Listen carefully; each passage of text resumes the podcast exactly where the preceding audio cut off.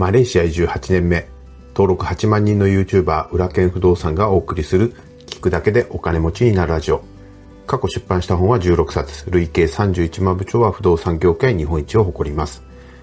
不動産投資のほか国内外で5社を経営する現役社長の裏剣が、ファイヤーを目指すあなたのために具体的な方法論やお金と幸せについても語ります。さて今日もお知らせからさせてください。2月1日から競売不動産セミナーの教材販売を開始しました。2月いっぱいはかなりのお値引きで販売しております。詳しくはチャプターにリンクを貼っておきましたので、興味がある方はご覧ください。現在のところ、競売物件はまだ多くはないですけれども、これからコロナの影響でローンが返せなくて競売に流れてくる物件は多くなると思います。競売物件は市場価格よりもだいぶ安く買えますけれども、競売物件をどうやって調べたらいいのかとか、事前の調査の方法とか、入札の方法とか、占有者がいた時にどうすればいいのかとか、競売物件でも融資はつくのかどうかなど、今まで知りたくても知れなかった、あそんなコンテンツが全部入りで入っている教材になります。えー、ご興味のある方は、えチャプターのリンクをご覧ください。今日はですね、もういきなり本題から入っていきたいんですけれども、えー、相対性理論で分かった成功法則というテーマなんです。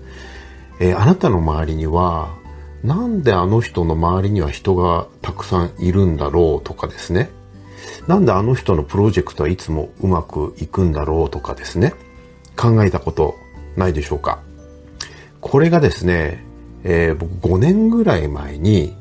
えー、ある相対性理論に関する雑誌を見ていて、あ、そういうことだったのかというですね、えー、成功法則に関する大発見があったんですよ。これをですね、ぜひ皆さんとシェアしたいんです。相対性理論。これはあの有名なアインシュタインが発見したやつですよね。僕は、あの、文系なので、えー、理系じゃないから、あの、えー、物理が非常に苦手で文系に逃げた口なんですけども、うまくね、あの、物理が、あの、わからないので、説明できるかどうかわかりませんけれども、これをですね、発見した時にめちゃくちゃ興奮したんですよ。うん。で、物理をですね、知っているですね、理系の方には僕の解釈は、もしかしたら間違ってるかもしれませんけれども、そこのところはですね、ぜひ許していただければと思います。これはあくまでも僕の解釈なので、えー、この僕の解釈をですね、皆さんと共有できたら嬉しいです。で、僕が相対性理論で理解していることは何かっていうと、まあ3つありまして、1つは重さとエネルギーは同じだということですね。重ければ重いほどエネルギーがあるということです。それから質量が重いものの周りは時空が歪むということです。そして3つ目は物体が早く動け動けば動くほどその質量も重くなるっていう、この3つだけ僕は理解してるんですね。で、一つ一つ解釈を説明していきますと、例えば、まず重さとエネルギーは同じっていうことはどういうことかっていうと、重いもの、重ければ重いものを、重い、ん？ちょっと待って、重いものを上から落とすと、その物体が重ければ重いほど地面が凹みますよね。これはエネルギーということで、重ければ重いほどエネルギーが比例して重くなる、大きくなるっていうことは理解できますよね。で、重ければ重い物体ほど引力も働くということが分かっています。例えば太陽系の真ん中に太陽があるのは太陽が一番質量が大きい、つまり重いからなわけですよね。そして次の相対性理論で説明しているのは質量が重いものの周りの時空、時空が歪むっていうことですよ。これはね、あの、僕の音声だけ聞いてる人はなかなかイメージしづらいので、どういうことかっていうことを皆さんの身の回り、身の回りにはないか、えー、誰もが一度は乗ったことのあるあれで説明したいと思います。そのあれっていうのは、えー、トランポリンです、トランポリン。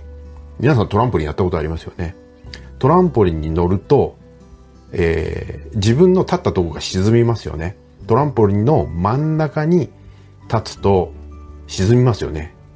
例えばトランポリンの、布が時空だとすれば、ね、そこに重いものが乗ると時空が歪むわけですよ。そして、ビー玉を例えばそのトランポリンの端っこに置くとするとどうなるでしょう。当然真ん中に向かって動き始めますよね。そのビー玉は真ん中の物体が重ければ重いほど早く真ん中に動くわけですよ。これが時空の正体なわけですよ。で僕はですねこれをあの発見というかあそうかトランポリンと同じなんだと思った時にちょっとねあの鳥肌が立っちゃったんですけども結局重ければ重いほど要するにエネルギーが強くて引力も働くっていうのは時空がそれほど歪むからっていうことなんですよね。で、これをですね、無理やり成功法則に当てはめるとどうなるかっていうと、例えばこの重いっていうね、この質量の重いっていうものを、えー、なんだろう、こう、思いが強い、その思うっていう字ですね。思いが強い、思い込みが強いと置き換えてみるとどうなるかっていうと、思いが強ければ強いほど人を引き寄せるということなんですよ。うん。例えば、あの Google が世の中のあらゆるものを検索可能にするという思いね。このミッションを、えー、立ち上げた時に、それに共感する、まあ、優秀なエンジニアたちが引き寄せられて、あるいは投資家が引き寄せられて、その実現に向けて突き進んで、いけるということになったわけですよね。そして今、もうあらゆるものが検索可能になったわけです。つまり、思いね。思うの思いが強ければ強いほど他人の協力が得られて、他人が引き寄せられて、うん。で、その思いが実現に向かって、えー、くということになるんだと僕は思ったんですよね。そしてさらに言うんであれば、それが、その思いがですよ、他人の幸せに貢献すること、あるいは社会性を持ったものであれば、さらに多くの協力とか支援が得られるようになって、さらに大きなことを成し遂げることができるということだと僕は思うんですよ。だから成功する人っていうのは、人一倍思い込みが激しくて、一寸たりともその思い込みが描く未来を疑わずにそしてそれが社会的な意義のあることで、一心不乱に突き進むことができる人は、より多くの協力者を引き寄せることができるので、え、成功する確率が高くなるし、より大きなことをなすことができるということなんですよね。そして最後の法則は、えー、物体は早く動けば動くほど質量も重くなるということですよね。はい。えー、物体は動けば動くほど質量が重くなるわけですから、例えば何かをやろうと思った時に、えー、たくさん失敗しちゃってね、もう一歩も前に出れない、動けないっていう状態になると、質量が重くならないわけですから、えー、引力も弱くなっちゃうということですよ。だから立ち止まらずに前に突き進むことができる人っていうのは、さらに多くの人を引きつけるというわけです。一度や二度の失敗で立ち止まらない人がさらに多くの協力者を得られて、えー、成功に向かって突き進むことができるっていうわけなんですよね。あなたの周りにもワクワクいつも目を輝かせて理想を語りつつその理想にの実現に邁進している人はいないでしょうかきっとねその人の周りにはたくさん人が集まってるはずですし協力者もたくさんいると思いますそしてその人の思いの質量が大きくてものすごい引力が働いてるから、まあそういった、周りにたくさん集まっているっていうわけなんですよね。え、ちなみに僕の思いは、え、何かっていうと、不動産の知識を全ての人にっていう、このビジョンを実現するために、もう20年間も働、あの、働きっていうか、走り続けています。えー幸いにもこのビジョンに共感してくださる方がもう本当に、えー、全国にたくさんいて、いつも助けられているんですけれども、